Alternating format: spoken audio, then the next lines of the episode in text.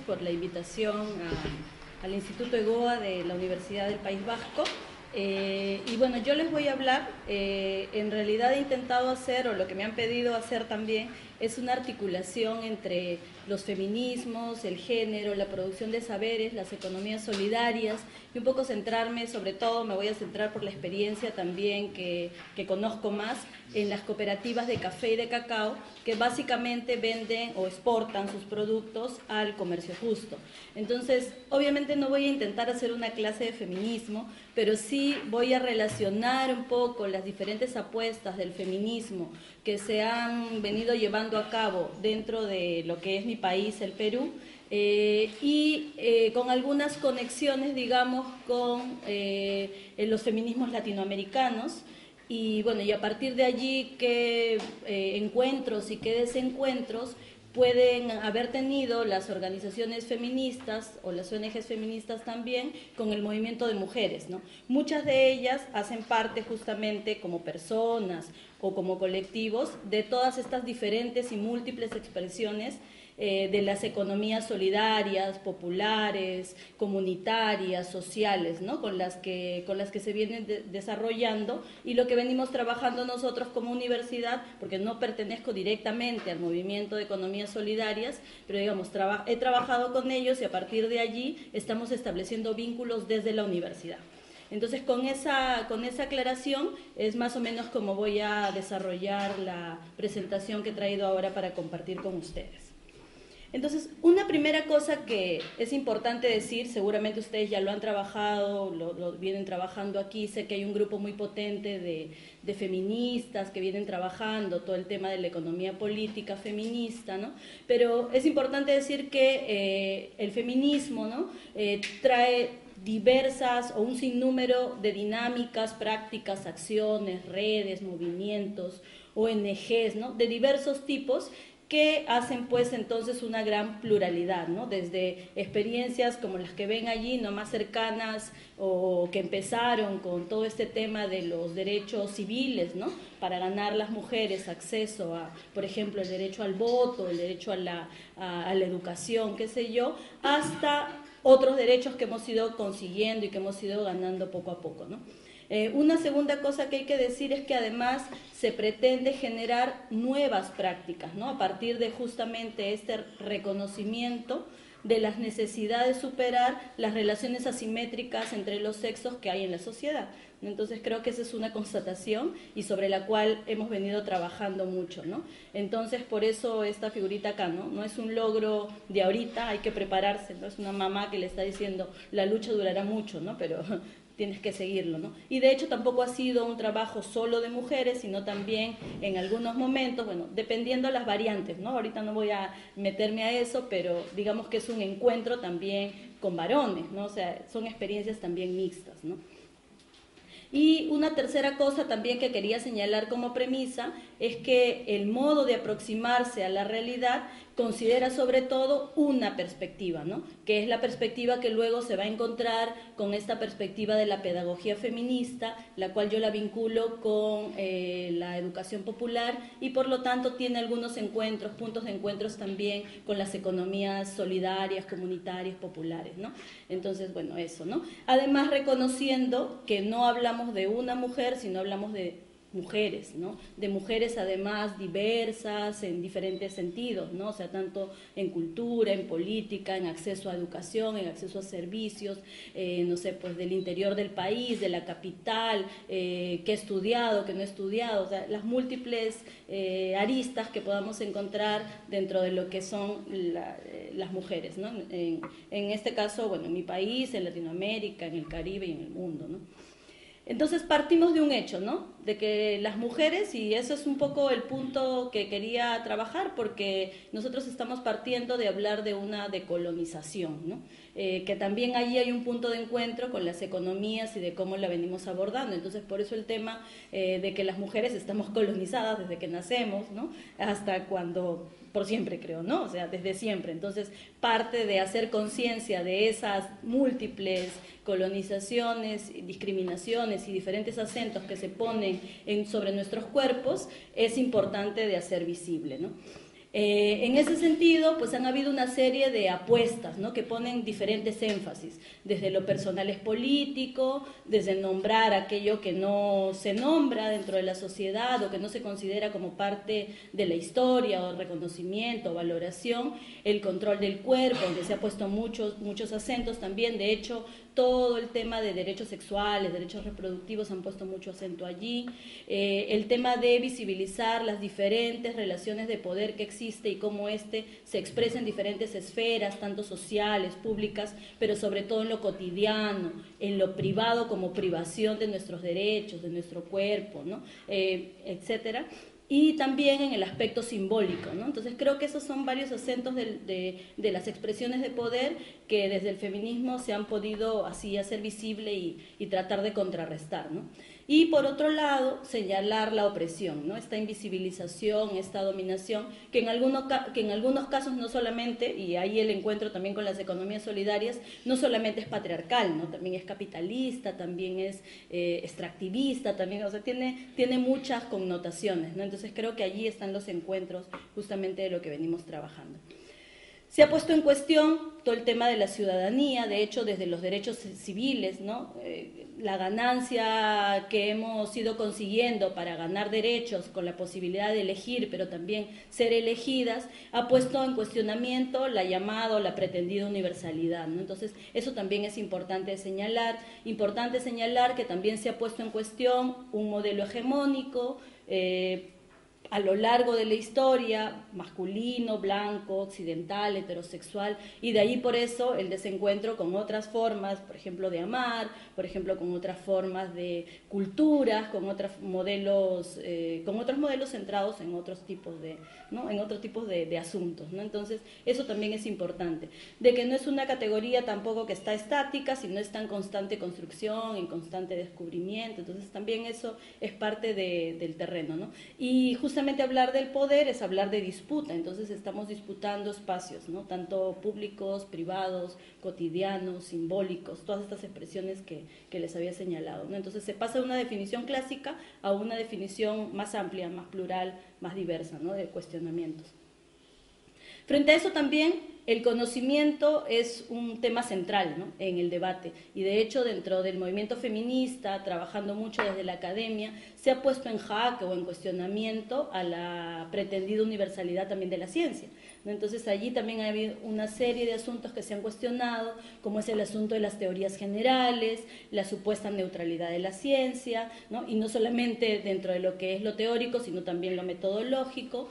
Y aquí es importante señalar esta relación sujeto-objeto, que luego va a marcar justamente esto que estamos intentando hacer desde el seminario de Economías Solidarias que ahorita les voy a contar, que está centrado desde la universidad para dialogar con los actores de la economía solidaria. Entonces ahí esta relación entre esta interlocución entre sujetos es bien importante señalar porque muchas veces es inequitativa, ¿no? Eh, es desigual, ¿no? Entonces eso también es necesario de decirlo, ¿no?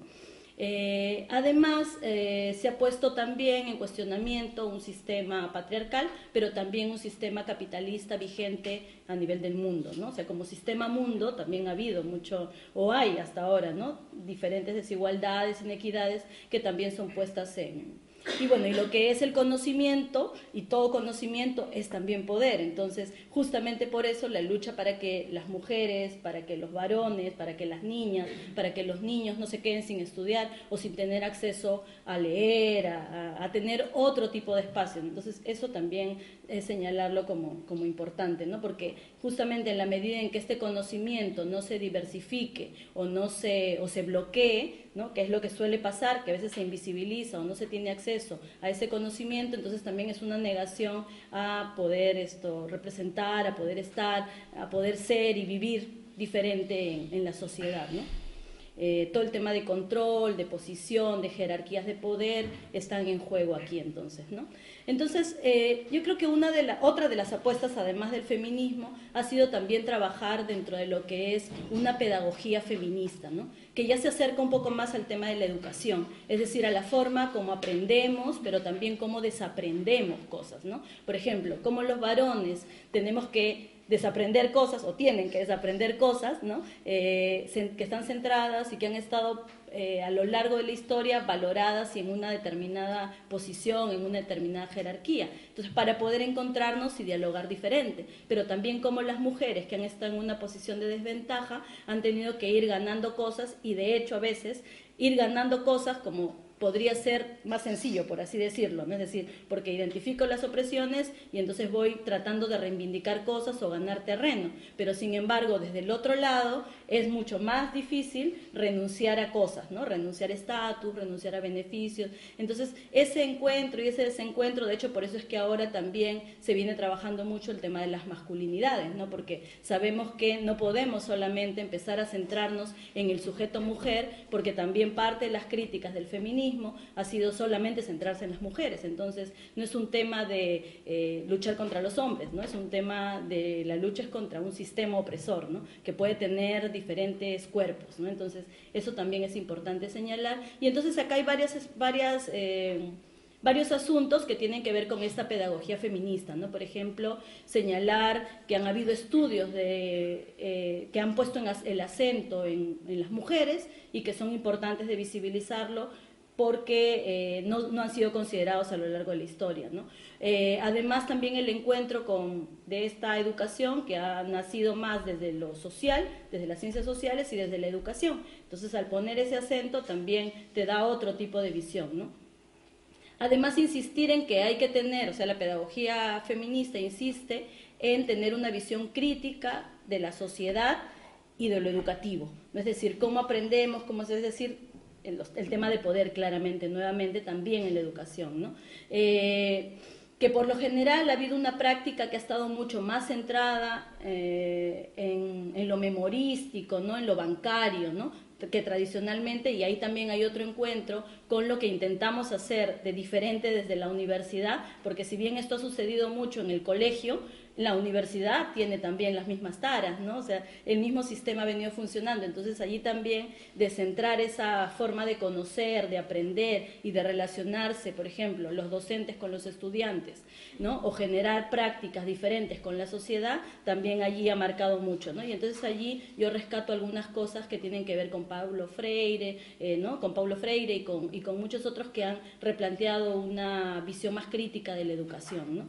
Eh, por otro lado, también aparece todo el tema del sexismo, ¿no? Tanto en los discursos, como en las imágenes, como en los ejemplos, como, como en todo lo que se visibiliza en la sociedad, ¿no? Como los comerciales de la televisión, qué sé yo, porque sabemos que la educación no solamente pues, es centrarse, sentarse a escuchar una clase, ¿no? O aprender solamente las matemáticas, o no sé, las ciencias duras, o, o qué tantos libros leo, ¿no? Sino también tiene que ver con una práctica de vida, o sea, es formación, ¿no? Entonces, ¿qué es en el sentido más amplio, cuestionarlo supone pues una serie de mensajes que a diario vamos escuchando y que se nos van quedando subliminalmente instalados y entonces a partir de allí eh, generamos nuestra forma de ver el mundo, nuestra forma de actuar también, por lo tanto. ¿no? Entonces evidenciar esos elementos también ha sido importante. ¿no?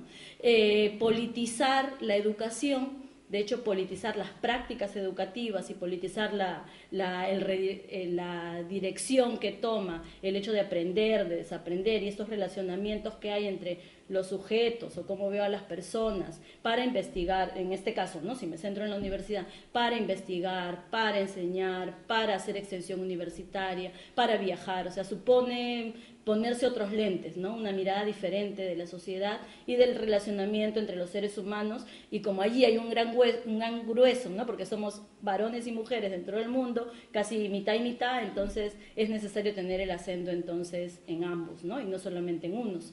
Eh, entonces, estos aspectos son importantes de señalar y de hecho la pedagogía feminista nos ayuda a hacer visible todos estos elementos, que son algunas de las características que yo estoy señalando aquí, ¿no? Como les digo, estoy poniendo acento en, las, en algunas, ¿no? En las principales. Entonces, en ese, en ese proceso ha habido una categoría, ¿no? que es la categoría género, que tiene toda una teoría bastante instrumental, pero que si la leemos despolitizada y de manera neutral, creo que nos, nos, caemos en solamente eh, trabajarlo operativamente, ¿no? Y de hecho, juntándolo, ¿no? De hecho, ha venido desde el feminismo, pero en algunos casos se ha venido solamente utilizando como tecnología, ¿no? O, como para operativizar cosas, ¿no? Entonces, pero eh, es cierto que es útil para poder trabajar diversas formas de cómo analizar, de cómo transversalizar, de cómo planificar, de cómo diagnosticar, ¿no? Entonces, todos esos elementos nos sirven porque tenemos que tener también herramientas, metodologías. Para poder acercarnos a mirar el mundo de esta manera diferente, ¿no? Entonces, por eso, importante. Y entonces aquí eh, señalo algunas autoras que seguramente ya las han pero desde Latinoamérica son importantes, que señalan estos puntos de acento en la teoría del género. Como parte del movimiento también se ha centrado en agendas, ¿no? es decir, agendas que han puesto diferentes acentos a lo largo de los diferentes contextos, tanto de los países como también de, no sé, pues marcar a través de encuentros que han habido en el mundo para poder eh, consensuar puntos de agenda. Entonces, una agenda es una posición política que prioriza asuntos claves de interés, en este caso, en el terreno pues, del que estamos hablando. ¿no? Eh, yo después les puedo pasar la, presentación, la voy a, la voy a agilizar. ¿ya? Entonces, en mi país, en el caso del Perú, habría que marcar algunos contextos particulares, ¿no? Entonces voy a hacer una lectura un poco de los contextos eh, que ha vivido el feminismo y el movimiento de mujeres, haciendo esa diferencia, que una cosa es el feminismo y otra cosa es el movimiento de mujeres, ¿no? Y el contexto país, ¿no? Porque esa lectura creo que es la lectura que tendremos que tener para ver entonces dónde se están ubicando también las diferentes expresiones de economía, ¿no? Entonces, los 1870 eh, a 1890, eh, un claro boom en mi país, ¿no? Por todo el tema de la venta del guano, qué sé yo, mucha efervescencia también de los sindicatos, ¿no? Todo el movimiento, la, lucha por los derechos laborales, los derechos económicos, ¿no? Entonces, diferentes acentos, pero que de todas maneras marcan un clima, digamos, favorable dentro de lo que llamaremos, pues, no sé, el desarrollo, la riqueza en el país, no centrado en un modelo de mm, desarrollo económico, ¿no?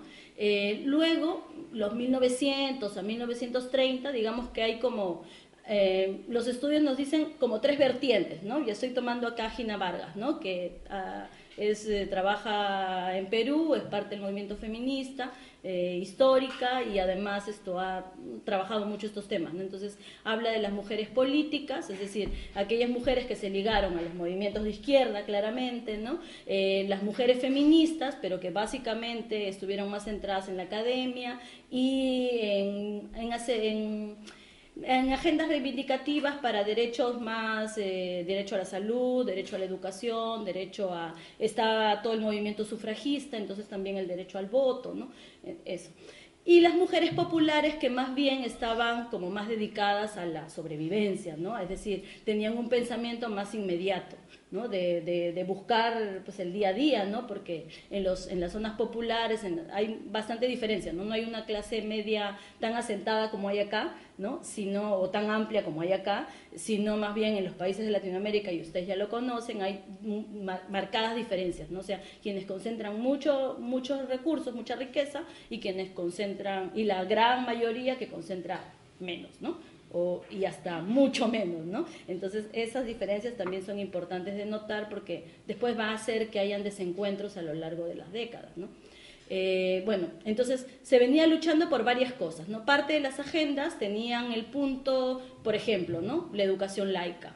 Eh, nosotros hemos conseguido el derecho al voto, hemos conseguido el derecho al voto eh, con el gobierno de Leguía 1928, hace 60 años nada más, ¿no?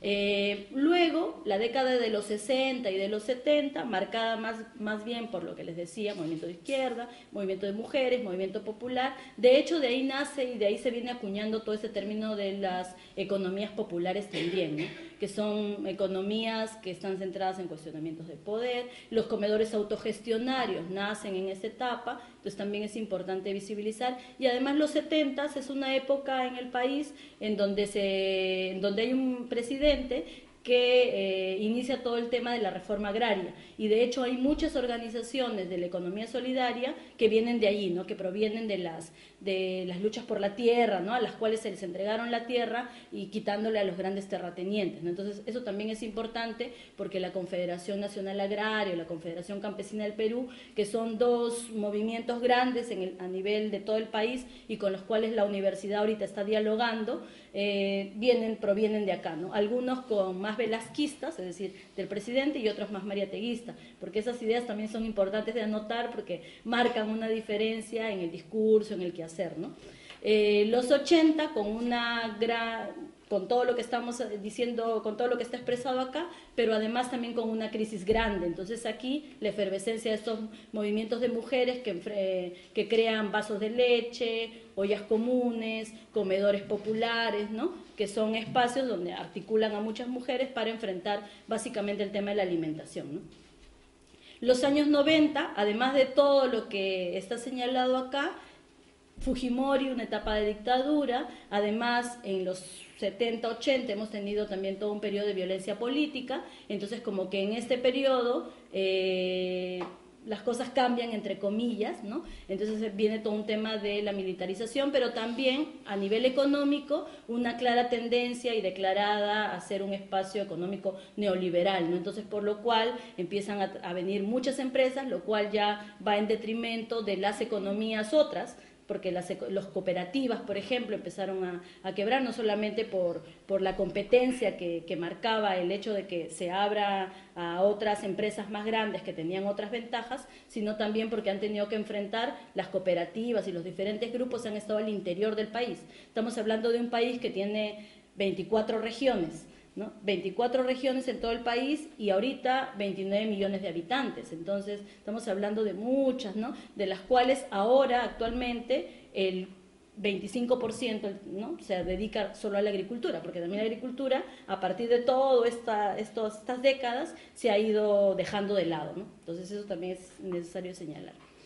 Y finalmente, para llegar a, actualmente, ¿no? Eh, en que seguimos con esta clara tendencia, pero que también existe un nuevo giro, digamos, ¿no? A repensar esta llamada crisis del capitalismo, a por qué no han venido funcionando estas medidas de emprendedurismo, eh, dentro del feminismo, a, desarrollar una serie de críticas frente a estos discursos coloniales, occidentales, no sé. Entonces, un, grave también enfrentamiento de todo lo que tiene que ver la producción de voz subalterna, ¿no? Todos los estudios que tienen que ver más con eh, generar algún tipo de ruptura con esta visión hegemónica de ver el mundo, ¿no?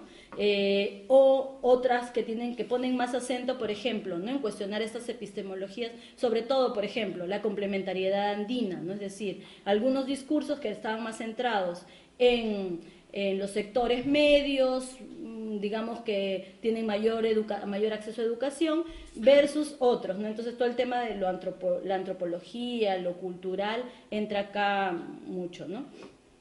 Además, también hablamos de que estas diferentes expresiones de los feminismos tienen que ver también, por ejemplo, en mi país también hay muchos grupos que, que son afrodescendientes.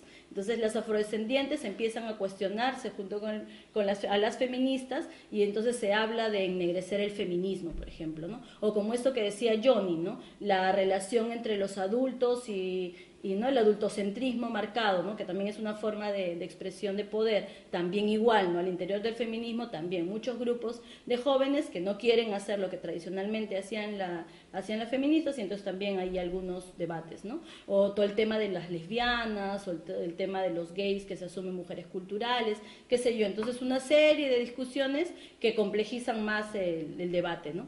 Eh, además, eh, se empieza a cuestionar también las diferentes formas, ¿no? Es decir, eh, no solamente necesitamos teorías, sino necesitamos prácticas, las mujeres en las diferentes expresiones de economías, sean por que, que, vienen por la iglesia, ¿no? Apoyadas por la iglesia, o, o, que vienen desde esto que les decía, el mundo de la reforma, o que la reforma agraria, ¿no? O que empiezan a nacer como diferentes expresiones, reclaman un apoyo, bueno, nosotros somos del movimiento de mujeres, no necesariamente nos nombramos feministas, pero sí necesitamos colaboración del movimiento feminista para poder emprender acciones diferentes, porque estamos intentando resistir frente a contextos adversos. Entonces, ¿qué hacer frente a eso? Entonces, allí una gran demanda a, eso.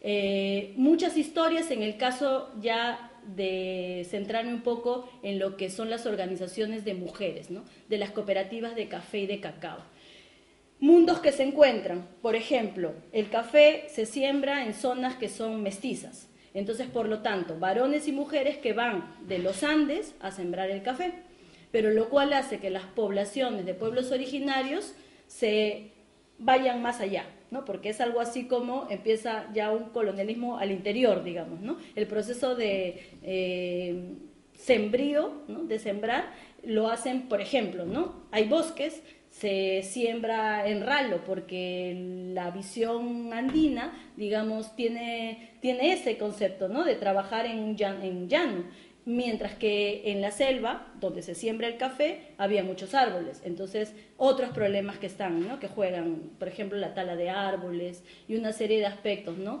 Eh, la tierra, qué sé yo, eh, el diálogo que no se logra establecer amigablemente, digamos, ¿no? porque está bastante cargado de prejuicios, de estereotipos entre los amazónicos y los mestizos, por hablar de un territorio en particular, la selva central del Perú, la región de Junín. Hay ayánicas, ¿no? que no dialogan muy bien con los mestizos, que ahora están intentando dialogar porque están intentando eh, establecer cooperativas donde sean socios tanto yánicas como la propiedad individual de la tierra versus la propiedad colectiva. Una serie de cosas que marcan un poco la relación allí. Entonces, eso también es importante destacar porque van a hacer eh, que se creen una serie de dificultades, una serie de problemas que tienen que ver justamente con, con estos acentos en, eh, por ejemplo, ¿no? tienen mayor acceso al crédito, aunque no tanto, pero mayor acceso las mujeres mestizas, menos acceso las mujeres de los pueblos originarios, ¿no? Eh, pueden tener acceso además porque tienen el DNI, que es la cédula de identificación, las otras tienen mucho menos. ya no empieza a generarse ese debate entre urbanas nada más y, populares, sino ya el debate se va complejizando. Al interior de cada región hay un mundo de diversas expresiones culturales que marcan estas diferentes series de conflictos, sumado a muchas cosas. Entonces, ¿qué cosa es lo que intentamos hacer nosotras, nosotros desde la universidad? Establecer un diálogo con esos diferentes grupos que existen. ¿no? Por eso le hemos denominado, o lo, más bien nuestra apuesta, es algo así como bordando la vida desde otras economías, ¿no? que tiene que ver, ustedes han recibido un tríptico donde tienen ya la información, entonces no la voy a repetir, pero hemos intentado establecer desde la universidad pública, además una universidad que tiene 20 facultades, 63 carreras universitarias, 28 mil y un poco más de estudiantes, de población, ¿no? Entonces, imagínense, hay un, es muy grande. Nosotros estamos trabajando en una, en una facultad en particular, que es la Facultad de Ciencias Sociales, donde hay seis carreras universitarias. Antropología, arqueología, sociología, trabajo social, historia y geografía. ¿no? Intentando a partir de allí crear un espacio que pueda dialogar poniendo en práctica, digamos, todo esto que, estamos cuestionando, todo lo que les decía en la primera etapa, ¿no? O sea, cómo dialogamos diferente con las diferentes expresiones, porque además no somos el movimiento economía solidaria, pero necesitamos dialogar porque la universidad tiene que visibilizar esto, o sea, es nuestra apuesta, ¿no? Entonces decimos, hemos hecho una serie de incidencias, justamente eh, con EGOA nos hemos encontrado justo allí, ¿no? Eh, porque hemos iniciado esta experiencia creando un seminario de economía social, solidaria y popular, pero que con los recursos de GOA se han traducido en una actividad central, que es un observatorio de economía social, solidaria y popular. Ustedes tienen allí videos que les hemos pasado, también está el portal web, Entonces, para tener ese portal web hemos hecho una incidencia también eh, tratando de romper y disputar espacios y disputar poder al interior de la universidad, que también es bastante politizada, ¿no? Entonces, hemos tenido toda una serie de lobby. De acciones públicas, eh, de un proceso de institucionalización al interior de la universidad, pero también hemos intentado crear algo que hemos denominado un consejo social. Este consejo social, ustedes ven, tienen allí en el tríptico varias loguitos de diferentes organizaciones. Hasta ahora hemos establecido vínculo con ocho organizaciones. ¿no? Esas ocho organizaciones eh, son los con las que pretendemos o ya estamos haciendo cosas en marcha. Entonces la idea es sumar estudiantes, sumar a docentes de otras facultades. Por ejemplo, ustedes tienen allí en ese disco que les hemos pasado materiales que hemos producido junto con las organizaciones y con los estudiantes. ¿Para qué? Para generar transdisciplinariedad, ¿no? Es decir, que estudiantes de se armen grupos mixtos entre estudiantes de historia, antropología y comunicación social, o sociología, trabajo social y comunicación social, de tal manera que hagamos visible las diferentes expresiones de economía solidaria. ¿Para qué? Para investigar diferente, para investigar dialogando con los actores, para poder apuntar a este descentramiento que Aníbal Quijano habla, ¿no? de, colonialidad del poder, de colonialidad del saber, es decir, cómo lo hacemos práctico en el diálogo. ¿no? Entonces, eso ha tomado, como decía Johnny hace un rato, ¿no? el movimiento de economía solidaria se basa en la confianza, pero resulta que la universidad no es muy confiable para, el movimiento ni para la sociedad civil en, realidad, ¿no? en, su conjunto. Entonces, allí, establecer esos lazos con, la gente también ha sido importante de, tener.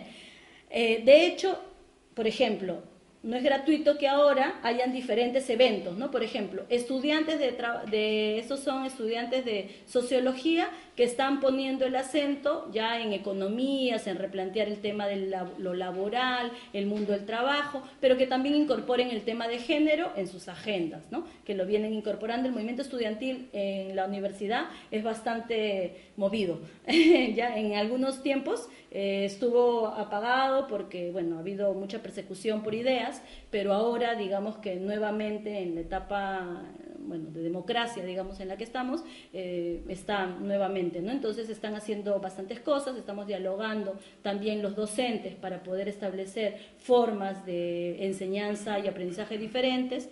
Eh, se están planteando algunos seminarios como este que ven acá, que ya no solamente está pensando en Lima o en la universidad, sino está pensando en Latinoamérica o en Iberoamérica, ¿no? Y en dialogar no solamente sur-sur, sino también norte-sur, ¿no? Como ya se ha venido haciendo desde bastante tiempo, pero digamos que ahora hay que dialogar desde ponernos en igualdad de condiciones, en igualdad de, ¿no? Entonces eso es un poco lo que, lo que queremos hacer. Y una serie de otros aspectos que nos han llevado a mirar, por ejemplo, todo ese tema de eh, el trabajo ya vinculado, vinculándolo ya con todo el tema de medio ambiente, o sea, cada, cada hecho, cada trabajo dentro de las economías solidarias no solamente tiene que ver con un asunto de tierra, con un asunto de producción, con un asunto de comercialización, sino también te lleva a tener otras cosas, ¿no? Por ejemplo, el agua, cómo se vienen ahora eh, generando la zonificación de la tierra, el territorio. Entonces, implica también hablar de otras problemáticas que están en torno al desarrollo comunitario, al desarrollo local, ¿no? Entonces ahí se, entrecruzan muchos, muchos aspectos. Entonces, hasta ahí me voy a quedar.